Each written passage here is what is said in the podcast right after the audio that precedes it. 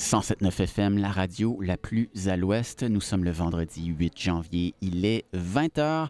Vous écoutez tout nouveau, tout chaud. Venez échapper à la réalité avec nous dans cette première émission de 2021. Mon nom est Alexis Gagnon. Je suis en compagnie de Virginie Beauchamp. Bonsoir Virginie. Salut Alexis. Comment vas-tu? Je vais très bien. Bonne année. On n'a pas eu l'occasion de, se le dire. bonne année euh, à vous aussi, chers auditrices et auditeurs. Oui, bonne année à toutes nos auditrices et auditeurs, tous les membres de notre auditoire dans la grande région de Victoria. Donc, ça peut aller tout bien considéré en tenant compte de tout ce qui se passe dans notre monde. Justement, ce soir, on propose un peu de. On va fuir dans euh, un univers musical euh, fantastique, euh, très inspirant.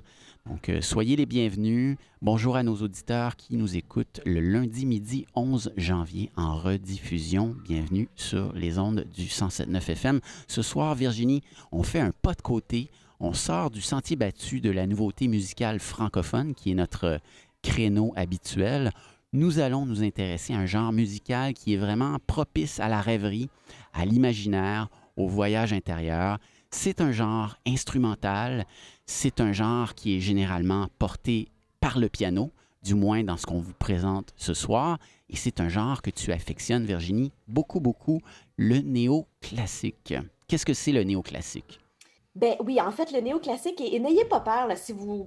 Je ne veux pas aller dans la grosse définition théorique du néoclassique avec les années, mais si c'est un monde qui vous est un peu inconnu, ben restez avec nous parce que moi, c'est une superbe découverte que j'ai fait. On, on, dit le néoclassique, c'est de la musique instrumentale, c'est surtout du piano, tu l'as dit, Alexis.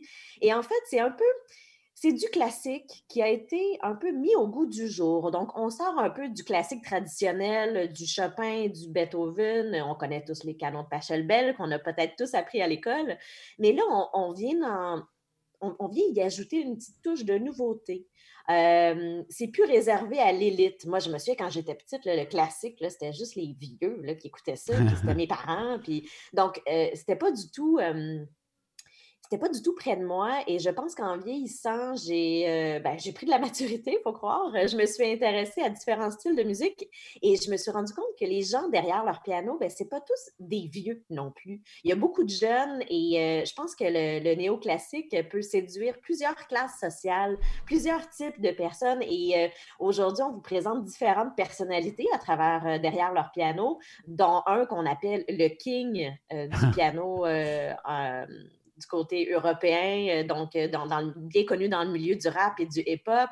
Il a, par exemple, des dents en or. Alors, on, est très, très loin du look classique qu'on peut s'imaginer. Donc, le néoclassique, pour moi, du moins, c'est ça ma définition, c'est euh, c'est plus du tout une tendance, c'est pas une mouvance, c'est vraiment un style un genre musical qui est vraiment propre et qui nous permet de, oui, aller dans le piano, d'aller dans l'instrumental, mais d'y ajouter parfois une touche électro, euh, parfois une touche un peu pop euh, et même un peu hip-hop, comme le fait euh, Sofiane Pommer, on va en reparler un peu plus tard. Mais donc, c'est ça, c'est de la musique classique avec une belle touche de nouveauté. Ça serait ma façon d'expliquer, disons, de façon non théorique, le néoclassique. Et plus accessible peut-être à un large public.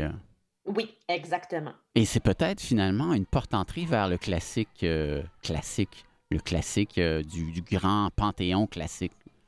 Peut-être que c'est par là qu'on peut entrer pour aller plus tard euh, explorer les canons. Absolument. Et quand on, se met à, écouter un peu en entrevue ces gens qui sont derrière le piano, certains ont en bas de 30 ans hmm. ou de 40 ans, et quand on commence à s'intéresser à leur parcours et leur et leur parcours musical, comment ils, comment ils se sont rendus à écouter, à, composer euh, du piano alors qu'ils écoutaient du, euh, parfois du Edith Piaf, euh, parfois du I Am, mm. et de voir un peu comment la musique les a influencés à travers leurs différents mouvements. c'est super intéressant. Alors, on se, se, lance. On se lance immédiatement dans ce voyage, Virginie. Par quoi souhaiterais-tu commencer? Par Jean-Michel Blais, parce que j'ai un grand coup de cœur. Et, je dirais qu'au Québec, euh, il y a eu principalement deux, deux, musiciens qui se sont démarqués. Et moi, c'est de cette façon-là que j'ai découvert, je suis entrée un peu dans le milieu du néoclassique du néoclassique, c'est Jean-Michel Blais et Alexandra Streliski qui ont, je ne sais pas, sur Spotify ou sur les autres plateformes, beaucoup, beaucoup de, clics. Certains ont même fait beaucoup de musique de films. je pense entre autres à Alexandra Streliski qui a fait un film avec Jean-Marc Vallée. Et on le disait, tu le disais en début d'émission, je pense que la pandémie, euh, j'ai vu une statistique passer, mais je ne la donnerai pas parce que je n'ai pas la source exacte, mais on disait que pendant la pandémie, la musique que la plupart des gens ont, eu envie d'écouter, c'était de la musique instrumentale. Est-ce que c'est parce qu'on était plus à la maison en travail, euh, en télétravail, puis on pouvait se permettre de la musique, euh, ou parce que ça nous fait réfléchir, cette musique un peu plus classique? Mais bref, je pense que c'est un mouvement qui est qui est, euh, qui est de plus en plus populaire. Euh, donc, euh, Jean-Michel Blais a fait sa marque et on continue de le suivre. Moi, je l'ai vu en concert, on pourra en reparler après la première pièce qu'on va présenter. Mais il a en bas de 40 ans, si je ne me trompe pas. Alors, il est tout jeune et il a foncé dans cette, dans cette musique un peu à reculons et il travaillait en éducation spécialisée et c'est son entourage qui lui disait euh, Jean-Michel, allez, il faut que tu lances, il faut que tu fasses tes compositions, il faut que tu joues, il faut que les gens puissent t'entendre, tu as quelque chose à raconter. Et euh, je, vous laisse vous faire votre tête avec cette première pièce. On pourra en reparler au retour, mais euh, j'ai un gros coup de cœur pour Jean-Michel Biet. Et la pièce qu'on a choisie aujourd'hui, c'est la pièce Nostos.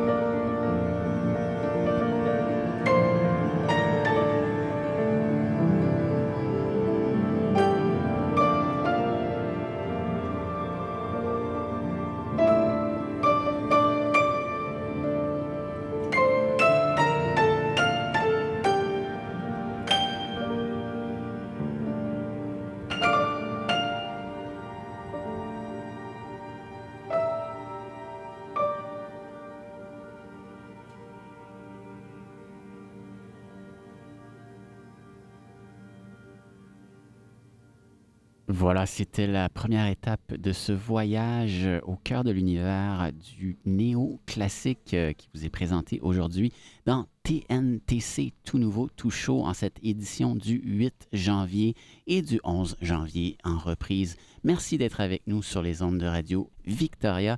Virginie, vraiment, le coup d'envoi est réussi, c'est aérien, c'est onirique et j'ai l'impression qu'on va vite arriver à court de qualificatifs parce que on va toujours dire ah c'est éthéré, c'est ample, c'est rêveur, mais euh, pourquoi pas? Je veux dire, on en prend euh, tant qu'il y en a. Euh, moi, je suis très preneur. J'ai envie d'écouter ça avec des écouteurs immersifs, là, les écouteurs qui annulent le son extérieur. J'ai envie d'écouter ça en train ou dans un aéroport.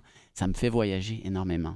Ouais, ben, je suis contente que ça te fasse réagir comme ça. En fait, puis ce qui, est intéressant, c'est quand on commence à découvrir leur univers et pour les curieux, en fait, sur cet album euh, qui s'intitule Il, donc ça, c'est le dernier album qu'il a sorti, il a volontairement laissé aller tous les, les sons lorsqu'il enregistrait de son studio dans le Myland, la fenêtre parfois ouverte. Et donc, euh, ça nous permet, c'est subtil, mais parfois on entend un plancher qui craque. Il y a une pièce où on entend quelqu'un qui, qui, lui téléphone, qu'il a volontairement gardé euh, sur son album. Et euh, même en concert, en fait, et, il l'explique en entrevue, et c'est vraiment, c'est vraiment charmant de l'écouter euh, se prononcer. Euh, Jean-Michel Blais, il dit J'arrive au début, et là, je m'assois derrière mon piano, et là, il y a une espèce d'ambiance un peu serrée, un peu. Tout le monde est un peu pogné. Et là, je commence avec une blague. Et là, mmh. je détends l'atmosphère parce qu'il y a beaucoup de gens qui n'ont pas beaucoup vu de spectacles de piano comme ça. Et et ce qui l'amuse dans ses concerts, c'est justement l'enfant qui se met à crier, euh, euh, la personne qui éternue, le téléphone qui sonne. Et il aime beaucoup jouer sur, euh, sur cette, sur cette spontanéité dans ses concerts. Et ça, je pense que c'est propre à lui et c'est propre peut-être au néo-classique. On en parlait un peu en début d'émission. Et L'autre chose que je trouve intéressante, c'est que ça, nous permet d'avoir des repères dans son album parce que j'écoute beaucoup de musique et parfois je retiens les titres des pièces. Par contre, dans la musique instrumentale, c'est difficile parce que j'ai l'impression que c'est une longue pièce qui se ressemble euh, et, difficile de, nuancer. Alors que pour cet album-là, je me dis, ah oui, écoute la chanson, là. Tu sais, c'est celle où euh, on entend la fenêtre qui ferme, où on entend euh, le plancher qui craque, ou la fille qui téléphone. Et moi, ça me permet d'avoir certains repères euh, sur l'album et je trouve ça franchement bien amusant. Donc, ça lui donne beaucoup de personnalité à Jean-Michel Blais. tout est laissé et de façon volontaire. Donc, je pense que ça lui donne, voilà, une, une, petite touche bien unique, bien unique à lui. Donc la vie est présente, le moment présent est très, présent. Euh, c'est un pléonasme, mais le, il, intègre, euh, il intègre le moment présent dans, euh, dans la réalisation de la pièce. C'est vraiment intéressant sur ce plan-là. Tu mentionnais la fenêtre ouverte, tu mentionnais les bruits ambiants, aléatoires, imprévus, inattendus. je pense qu'il partage aussi certains d'entre eux dans ce mouvement-là, pour le peu que j'en sais, ce parti pris d'ouvrir le coffre, euh, la boîte de leur piano pour qu'on entende le frottement des cordes. Hein. Euh, sur, certaines, euh, sur certaines prestations qui sont sur YouTube dans ce créneau-là, dans ce, cette mouvance-là, on voit, on voit souvent les cordes sont à nu et le micro est presque à mi-chemin entre le clavier et les cordes pour que le frottement des cordes, le chuchotement des cordes fasse partie de, de la prestation. Est-ce que tu as remarqué ça aussi? Oui, je l'ai remarqué et tu as raison, et surtout en concert, hein, euh, ils ont leur réalité de, parfois, ne, ils ne trimballent pas, ils pas toujours leur propre piano. Alors, ils sont toujours un peu à la merci du piano qui sera dans la salle où, ils vont se produire. Et donc, parfois, ils arrivent avec des pianos qui datent des années et qui ont un énorme vécu et ils doivent justement jongler avec ça. Donc, euh, euh, oui, probablement que quand le piano, quand la boîte, elle est ouverte, euh, il y a un son, disons, un peu plus, un peu plus riche. Il y a quelque chose avec une histoire parce que c'est probablement un certain type de piano. Donc, ben ça, il faudrait leur poser la question. Moi, je, je ne suis pas pianiste, mais assurément qu'il y a une différence dans le, dans le résultat. Alors, sans plus tarder, nous allons poursuivre ce voyage intérieur dans le néo-classique euh, porté par le piano principalement, nous allons nous tourner vers un artiste euh, qui s'appelle Sofiane Pomar. C'est un homme. et c'est intitulé Alaska. Veux-tu juste le présenter en un ou deux mots avant qu'on lance sa pièce Alaska? Oui, alors euh, en fait, euh, on, se tourne du côté euh, de nos amis français. Et en fait, la plupart des pièces que vous allez entendre aujourd'hui sont principalement des pièces qui sont sorties. J'ai sélectionné des pièces qui sont sorties l'an dernier, donc en, en 2020. donc, on est dans notre concept de tout nouveau, tout chaud, parce que c'est quand même sorti tout récemment. Et Sofiane a fait beaucoup parler de lui avec cet album qui s'intitule Planet Gold, parce qu'il a sorti un peu plus de temps avant, seulement en Europe, son album Planet. Donc, il l'avait conservé uniquement du côté européen et il est revenu avec une nouvelle version qui s'intitule Planet Gold, donc qui a sorti à l'international avec euh, un ajout de six pièces. Et l'ensemble des pièces, je pense qu'il y a à peu près une quinzaine de, de, pièces sur son album, ce sont tous des noms de pays, de régions, de villes. Alors, il nous donne envie de voyager. Et je l'ai dit, c'est le king, le piano king, comme on l'appelle du côté des Français.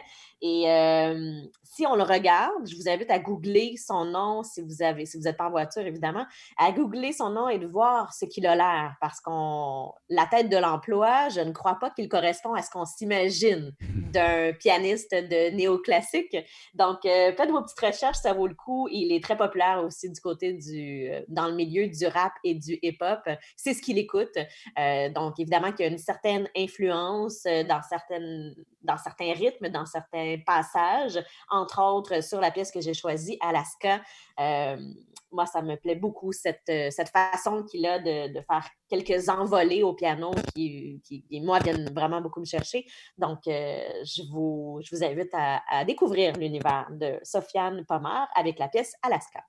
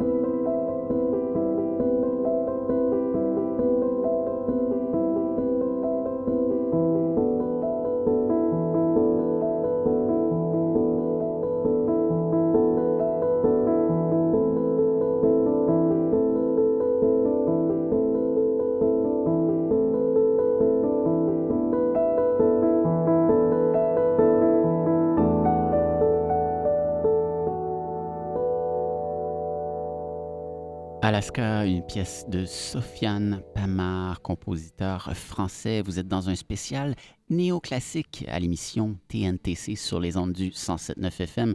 Alexis et Virginie en votre compagnie. Virginie, il m'est venu à l'esprit euh, de comme imaginer ce que donnerait une voix d'opéra sur euh, ce, morceau de musique et ça m'amusait de penser que ça pouvait peut-être euh, s'enrichir avec des voix ou rester tel quel, euh, bien sûr. Euh, mais euh, bref, ça m'a fait rêver, encore une fois, comme la pièce précédente de Jean-Michel Blais. Donc, Alaska. Tu me dis que Sofiane est très proche du milieu hip-hop. Ça se traduit comment? Est-ce que ça se traduit par des collaborations? Euh, ben, en fait, euh, ce que je sais, c'est que le rap, c'est la musique qu'il écoute et le classique, c'est la musique qu'il a étudiée au conservatoire. Euh, mmh et je pense que peut-être qu'il a fait des collabs, mais il faudrait, faudrait fouiller un peu. Mais on l'appelle le pianiste du rap. Alors, probablement qu'il a fait certaines collaborations. Je sais qu'il a fait certaines musiques de films aussi. Donc, euh, à, surveiller, mais euh, vraiment, moi, j'adore le fait que l'ensemble de ces 18 pièces d'album, ce sont toutes des noms de villes. Donc, Sahara, Alaska, Madagascar, la Havane. Et elles ont tous un petit quelque chose. Euh, je sais pas, moi, je les écoute avec le nom et j'essaie de m'imaginer d'être en voyage dans cette, dans cette ville-là. Mmh. donc, je trouve que ça lui donne aussi son petit côté très personnel à Sofiane. Tu mentionnais qu'il a fait le conservatoire, donc il doit réaliser euh, la dette qu'il a envers les prédécesseurs, les devanciers, euh, tous ces bacs euh, Mozart, Schubert, Chopin du passé. On sent aussi que ce mouvement néoclassique que tu nous présentes a aussi une dette, et là, j'emploie pas le dette avec un D majuscule, c'est pas, pas pour dire qu'ils doivent absolument s'acquitter de quelque chose, mais euh, disons qu'il s'inspire aussi d'un Philippe Glass euh, minimaliste, euh, d'un Jean-Michel Jarre électronique, Jean-Michel pardon, Jean-Michel Jarre électronique, ou d'un même d'un André Gagnon qui a porté le piano à un niveau populaire très, très, très international. J'ai l'impression mais tu l'as mentionné aussi au début, que les sources d'inspiration étaient multiples et on s'en rend compte de façon éclatante. Absolument. Je citerais, j'ajouterais même Eric Satie euh, dans, le même, dans le même dans la même valise de, de, noms qui sont importants sur la scène de la musique classique. Mais c'est ça, c'est quand on les entend parler de leur démarche euh, et de comment ils se sont rendus, qu'est-ce qui les a poussés? Est-ce qu'ils écoutaient de la musique classique plus jeune? Est-ce que c'est grâce à leurs parents? Comment ils sont venus dans cet univers-là? Et c'est là qu'on comprend toute leur démarche et leur bagage et leur reconnaissance envers euh, ceux qui ont, qui ont fait une, une belle grande marque avant eux. Oui, tu fais bien de mentionner Eric Satie. Tout à fait. Ces compositeurs de la fin du 19e et du début 20e. On peut penser à Debussy aussi. Des gens qui faisaient de la recherche, essayaient de renouveler les formes, qui étaient euh, influencés par l'impressionnisme et euh, la recherche dans tous les arts finalement. Euh, de, nouvelles, de nouvelles formes, de nouvelles exécutions aussi. une autre pensée qui me venait, c'est que ce, genre-là ne nécessite, ne, nécessite, pas la virtuosité. Hein. Ce n'est pas une exécution virtuose que l'on retrouve dans les variations de Goldberg, par exemple, ou euh, dans, euh, dans, des, dans des pièces euh, de, de, Naguère, là, dans, le, dans le classique classique. C'est vraiment fondé sur un motif très efficace de répétition qui inspire une forme de rêverie. Et c'est tout simple et c'est sans doute euh, la raison de, son accessibilité auprès du grand public. Oui, tu as raison. En même temps, euh, pour en nommer un autre euh, qui s'appelle Chili Gonzalez, euh, donc un, Montréalais aussi maintenant. Chili, pour l'avoir vu en concert, qui est aussi pianiste, l'image, en fait, moi j'étais très très loin derrière, donc j'avais de la difficulté, je voyais pas trop ses, ses doigts pianoter devant. Par contre, l'écran qu'on avait devant les yeux était un espèce de zoom de ses doigts sur le piano. Et honnêtement, de voir les doigts aller, là, c'est comme c'était tellement impressionnant.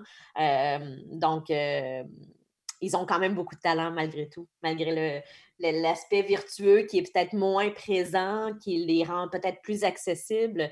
Euh, par contre, quand on connaît rien au piano, euh, je lève ma main ici, je parle de moi et je les regarde aller et honnêtement, euh, ça met la barre haute. Oui, effectivement. certainement, ils, ils, exécutent avec beaucoup de talent. Et vers quoi veux-tu pivoter à présent? Vers quel autre artiste allons-nous transiter? Ben, en fait, par un artiste local.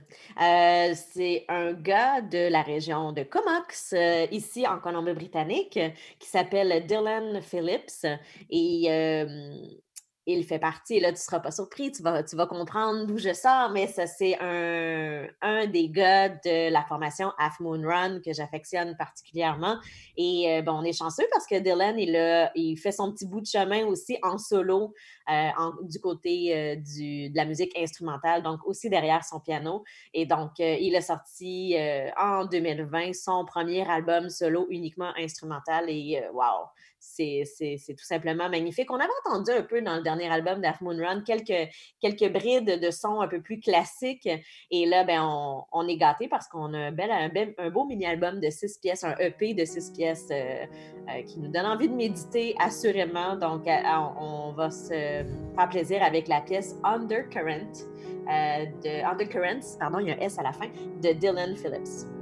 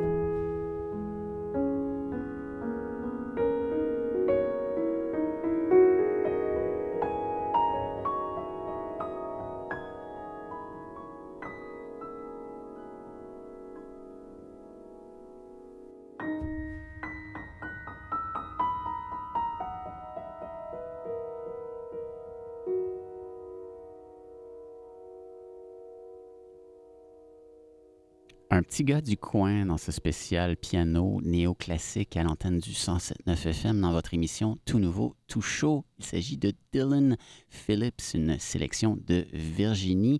Est-ce que Dylan euh, et, et, tous les membres de Half Moon Run résident sur l'île de Vancouver, Virginie?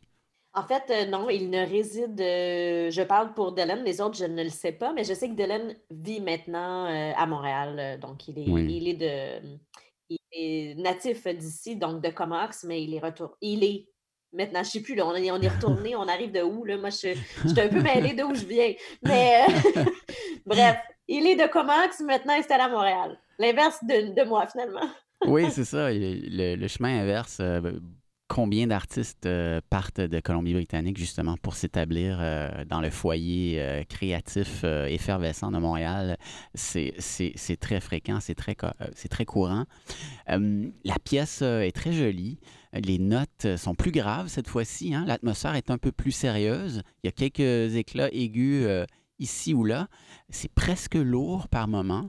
J'ai d'abord été dubitatif, un peu sur mes gardes, mais finalement, j'ai été euh, porté par euh, cette pièce de Dylan Phillips.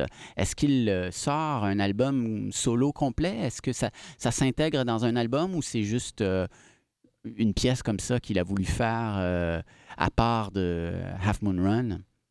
Non, il a sorti en août 2020 son premier EP et c'est pour lui un retour aux sources. Alors, j'ai l'impression que ça ne sera pas euh, le dernier, dernier EP, dernier album pour lui. Il le dit en entrevue, la musique, euh, quand il est derrière son, son piano, c'est sa façon à lui de faire sa thérapie euh, parce qu'il est multi-instrumentaliste. Alors, il touche à différentes choses, mais quand il se retrouve derrière son piano, c'est vraiment sa façon à lui d'être dans son univers et dans son monde. Alors, euh, j'ai l'impression qu'on va encore entendre parler de lui, euh, non pas avec Half Moon Run, mais en version un peu plus solo. Et il a beaucoup d'improvisation. Hein, et, et, ça, je trouvais ça, euh, je trouvais ça sympathique euh, de, l'entendre en entrevue. Il disait parfois, je pars, je pars mon micro, je pars mon enregistrement, et là, je joue.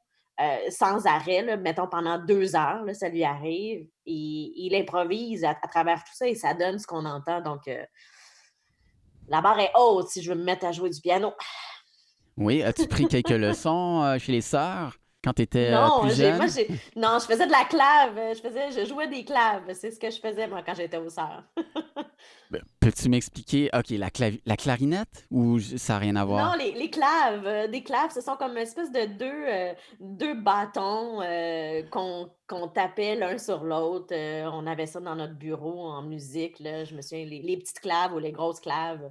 D'accord. Euh, C'est un instrument assez bref. primitif. euh, très. très euh, primitif. très Mais euh, c'était bon pour apprendre les croches, le double croche. Euh, Je me souviens qu'on aimait ça, jouer des claves. Bon, j'essaie de t'imaginer Couventine en train de jouer de la clave. là. C'est une image assez amusante. Nous Ouais. all- Poursuivons. poursuivons, poursuivons avec Slow Fade Sailors. Euh, c'est un groupe, ils sont à plusieurs pianos ou comment ça fonctionne?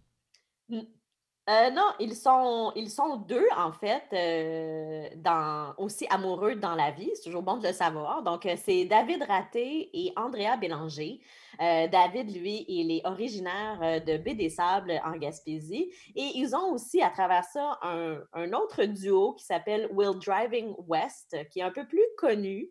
Mais là, ils ont eu envie de se lancer dans un petit. Dans une petite bulle un peu instrumentale et waouh, on aime beaucoup ça. Euh, ce sont deux passionnés de piano, alors ils ont tout simplement juste eu envie de faire autre chose, euh, un autre style, un autre univers musical que celui de Will Driving West. Et vraiment, euh, je vous laisse écouter la pièce, mais moi, ça m'a bien, ça m'a bien charmé. On parle de au-delà de plusieurs millions d'écoutes sur Spotify pour une pièce qu'ils ont sortie en 2018. euh, une autre belle pièce qui s'appelle Believe. Si ça vous plaît, vous irez voir ça. Mais donc, ils ont sorti au début euh, de l'année 2020, donc de l'année dernière, cette pièce, A Journey of a Thousand Miles. Et vraiment, c'est magnifique. On écoute ça tout de suite.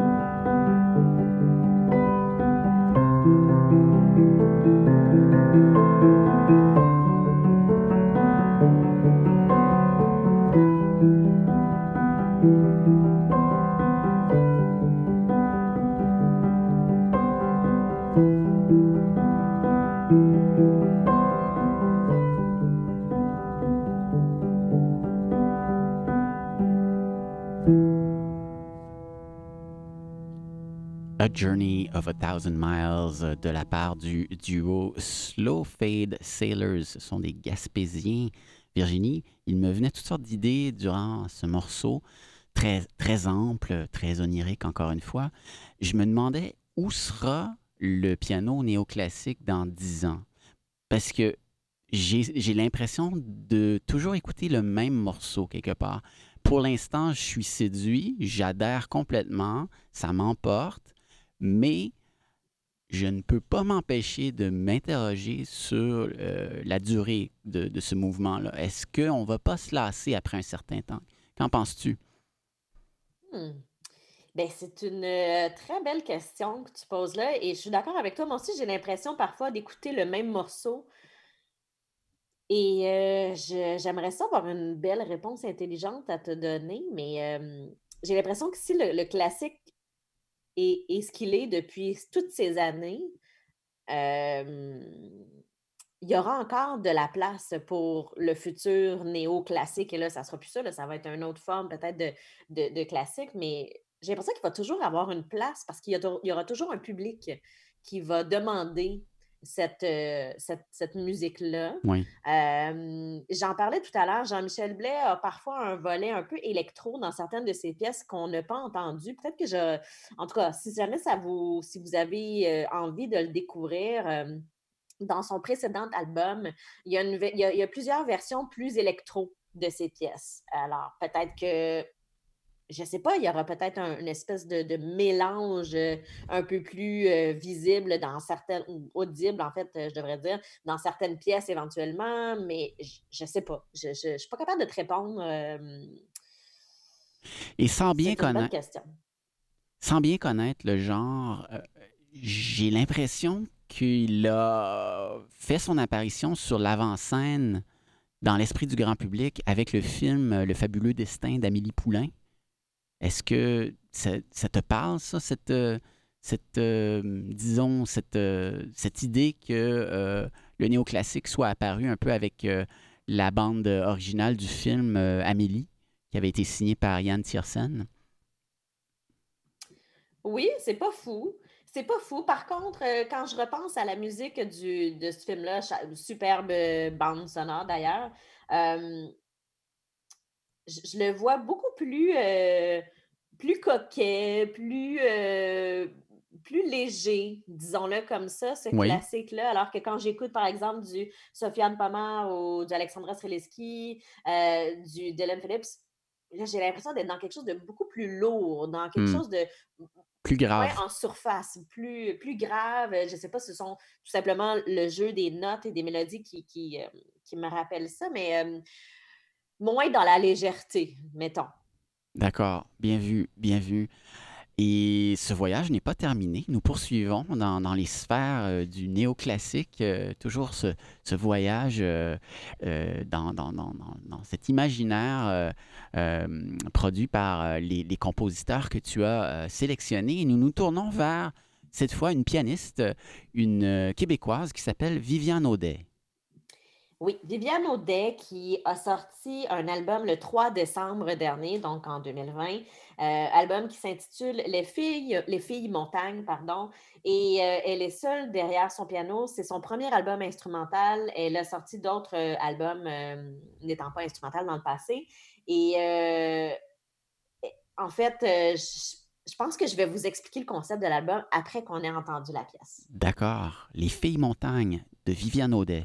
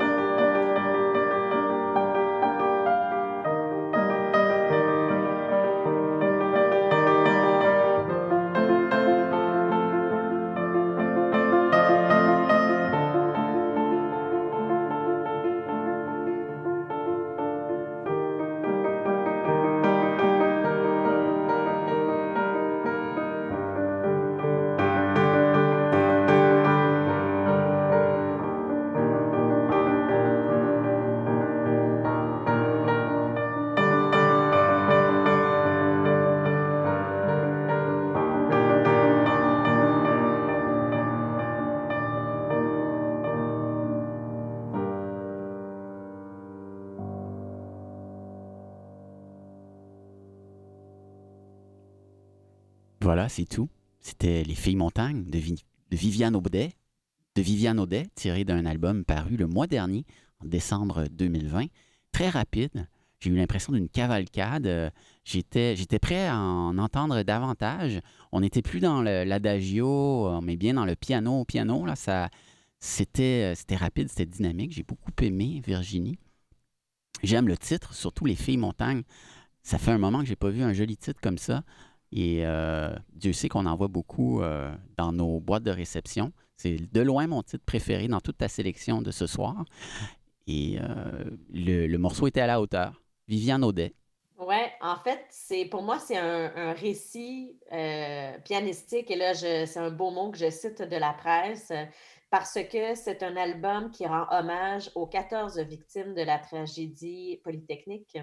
Et euh, c'est un mandat qu'on lui a donné, qu'on lui a confié à Viviane Audet d'écrire pour le documentaire euh, qui, est sorti. Donc, un sujet évidemment très, très délicat. Et euh, tu faisais le, le, parallèle avec Émilie Poulain, juste précédent la pièce. Et là, ici, bon, on est dans la mélancolie. Et je suis certaine que si je t'avais dit ça au départ, tu aurais écouté la musique d'une autre façon, avec une autre oreille. Et Vraiment, ce sont 11 chansons, 22 euh, minutes seulement pour les 11 chansons. Donc, ce sont des courtes pièces. Et là, je me permets une petite parenthèse. Moi, j'avais le souvenir des pièces classiques à l'époque. C'était des longues pièces de 8, 9, 10 minutes qui finissaient plus. Alors, peut-être le néoclassique, là, je, dis ça sous toute réserve, là, mais peut-être que le néoclassique se permet d'avoir des courtes pièces de 1, 2, 3 minutes parfois. Et euh, il y a une seule pièce sur son album qui, euh, qui, est de 9 minutes, qui s'intitule Le piège. Euh, je vous invite à écouter cet album-là. Et évidemment, quand, on, connaît le, mandat qu'on lui a demandé à Viviane d'écrire mmh. pour ce documentaire sur cette tragédie, euh, on écoute les pièces et on, le vit d'une autre façon que de l'écouter sans le savoir. Donc, je pense que c'est bien de, le savoir et de ne pas le savoir. Ça nous permet d'avoir, de l'écouter de, différentes façons, mais c'est vraiment un un beau résultat, vraiment un bel album, Les Filles Montagne. Et tu as raison, le titre, il est magnifique. Tout à fait. Ne pas le savoir et le savoir, les deux, et les deux ne s'excluant pas, comme c'est bien dit Virginie. Et j'aime beaucoup le terme récit pianistique euh, que tu as surligné dans, cet article de la presse formidable. J'y reviendrai personnellement, à titre personnel, euh, à cet album euh, important. Nous allons poursuivre et je crois. excuse-moi, je, dois juste dire qu'il faut mettre un petit, un petit astérique sur la pièce Chandail rouge et les ruines parce qu'il y a volontairement des silences sur la pièce. Donc, je ne connais pas exactement combien de temps dure la pièce. Par exemple, si c'est trois minutes, il y a il y a quelques silences ponctués dans les pièces qui donnent, tu sais, le chandail rouge, là, je sais pas, je connais pas toute l'histoire derrière le chandail rouge, mais les silences, sont lourds. Euh, donc, euh, c'est c'est vraiment particulier dans, dans tout ce qu'on se permet dans l'univers instrumental. On peut tellement faire vivre des choses et faire comprendre des choses. Euh, moi, ça me, ça me fascine. Oui, l'importance du solennel dans, dans, dans, ce contexte-là, tout à fait. Nous allons maintenant nous diriger vers la pièce de clôture qui est-elle également signée par une Québécoise. J'aime beaucoup le titre, euh, encore une fois. Euh, je, le, placerai euh, dans mon, dans mon top là, des, des, des, titres intéressants des, des, dernières semaines. Burnout Fugue. C'est signé par Alexandra Streliski. Qui est-elle, Virginie? Alexandra Triliski, je pense qu'elle elle, n'a plus besoin de présentation. Euh, elle faisait beaucoup de musique euh, dans l'univers de la publicité auparavant. C'était un rêve pour elle de faire de la musique de film. Et puis, euh, je ne connais pas exactement comment ça s'est passé, il faudrait lui poser la question, mais elle avait envie de faire la musique de Jean-Marc Vallée. Je crois qu'elle lui a, vraiment sous toute réserve, je crois qu'elle lui a envoyé un petit échantillonnage et il y a eu une espèce de connexion entre les deux. Et maintenant, ce sont deux acolytes dans le milieu professionnel.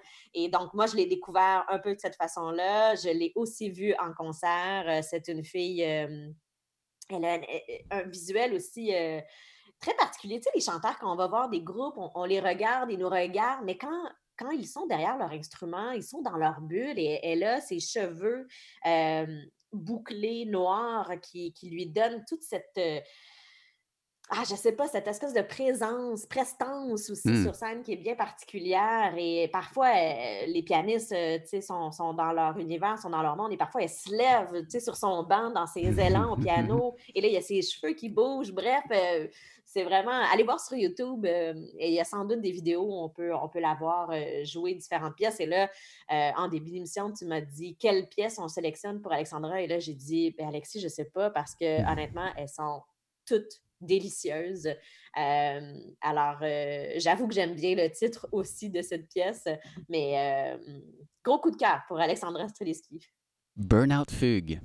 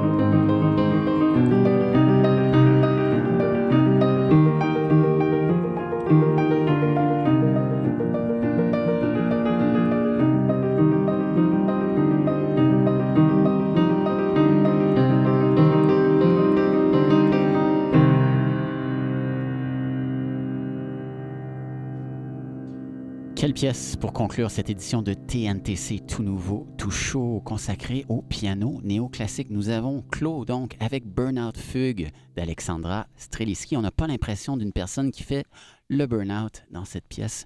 Est-ce que c'est un autre récit pianistique, Virginie? En tout cas, ça me plaît énormément. Je pense que c'est euh, la pièce qui m'emporte vraiment euh, dans cette sélection du jour. Et là, je te partage une autre idée un peu saugrenue qui me vient euh, durant l'écoute. J'ai l'impression que ces pièces de néoclassique piano sont euh, des récits, oui, j'aime beaucoup euh, le, terme que tu as employé tout à l'heure, récits pianistiques, des récits de passage à l'âge adulte.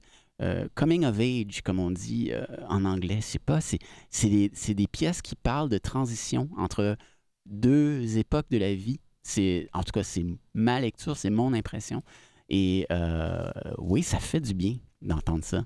C'est drôle que tu dises ça parce que dans le fond, moi, c'est un peu ce qui m'est arrivé. La musique néoclassique est arrivée dans un où j'ai commencé à l'apprécier et à l'écouter sans qu'on me l'impose ou sans que ça soit parce que c'est ce qui jouait à la maison quand j'étais petite. C'est, le moment où je suis arrivée un peu à l'âge adulte que je me suis ouverte à cette, euh, à cette musique-là. Alors, euh, il y a peut-être un beau parallèle à faire avec ce que tu viens de dire. Et à écouter ces gens-là en entrevue. Et là, en Mm. terminant, je veux, je, veux, je veux vous dire que ce sont des gens qui sont tellement intéressants à écouter. euh, parce que leur façon de s'exprimer, de composer leur musique, il n'y a pas de parole. Hein. Alors, parfois, ils, expliquent en entrevue ce que veut dire la pièce Burnout Fugue, par exemple, parce que c'est quelque chose qu'elle a vécu? Et là, ça nous permet de comprendre un peu plus leur processus derrière les différentes notes qu'on entend au piano. Donc, je vous invite à aller fouiller sur le web. Ils sont invités dans différents podcasts, dans différentes émissions. Et c'est chouette d'entendre ce qu'ils ont à dire. Et là, évidemment, on aurait pu continuer longtemps. On pourrait même faire une partie 2 à cette émission. Oui, parce pourquoi que, pas? Non, on a fait jouer. Euh, Louis-Étienne Santet, euh, dans, dans l'une de nos dernières émissions euh, en 2020, un autre pianiste que j'aime beaucoup. Il y a Martin Lisotte. Bref, il y a beaucoup de choses. Et là, on est surtout dans un univers franco, mais il n'y a pas de parole. Alors, la musique instrumentale, euh, néoclassique, euh, il n'y a pas de barrière, euh, il n'y a pas de langue. Alors, sans doute que du côté de nos amis des premiers peuples aussi, il y aurait de belles trouvailles à faire. c'est un pari que j'ai peut-être envie de prendre, de vous faire une belle sélection, mais Bref, j'espère qu'on vous a donné le goût. En tout cas, je, pense que je t'ai donné le goût, Alexis, de découvrir un peu l'univers du néoclassique. Ah, complètement, complètement. Euh, cette musique-là, comme tu le soulignes, c'est une citoyenne du monde. elle peut voyager. Euh, c'est immédiat le contact qui s'établit avec cette musique-là, euh, d'où que l'on soit, je pense.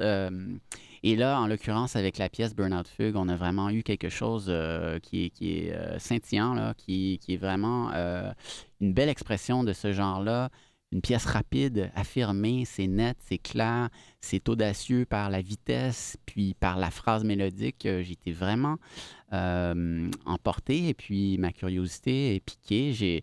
Je vais aller explorer euh, le travail d'Alexandra Streliski, euh, que j'avais entendu par hasard ici ou là, mais pas dans les meilleures circonstances, les meilleurs contextes.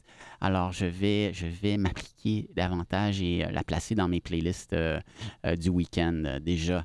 ce week-end qui approche, nous sommes le 8 janvier. Merci d'avoir été avec nous, chères auditrices et auditeurs. On va se retrouver très bientôt. On a besoin de musique dans cette nouvelle année 2021 qui sera plus facile, plus agréable, on l'espère. On a encore le droit d'espérer, en tout cas, euh, que les choses vont s'améliorer. Virginie, je te souhaite un excellent week-end et euh, au plaisir de se retrouver en nouveauté franco et peut-être pour un second volet de néoclassique euh, très bientôt. Super, ben, ça m'a fait bien plaisir de vous faire découvrir l'univers du néoclassique. Et je pense qu'en terminant, peut-être le mot de la fin, il n'y a pas d'âge pour. Et il n'y a pas de style, il n'y a pas de classe sociale. Euh, on peut écouter, on peut écouter du, piano sans être en veston-cravate. Euh, je pense que ce n'est plus réservé à l'élite et on peut être en jogging et en, et en habillé comme on veut, en mots. Moi, je sais que mon garçon, quand il veut s'endormir, il me demande de mettre de la musique d'Alexandra Streliski, de mettre un peu de piano. Donc, il n'y a pas d'âge pour faire découvrir cette, cette musique. Et euh, je pense qu'elle va voyager encore longtemps, mais je vais continuer à réfléchir à ta question à 100 pièces là. Euh, où sera le néoclassique dans 10 ans? On essaiera de trouver une réponse là-dessus. D'accord, mais en attendant, ne vous privez pas, chères auditrices et auditeurs. Vous pouvez réécouter cette émission également sur le portail radio victoria.ca. À bientôt tout le monde. Ciao, bye bye.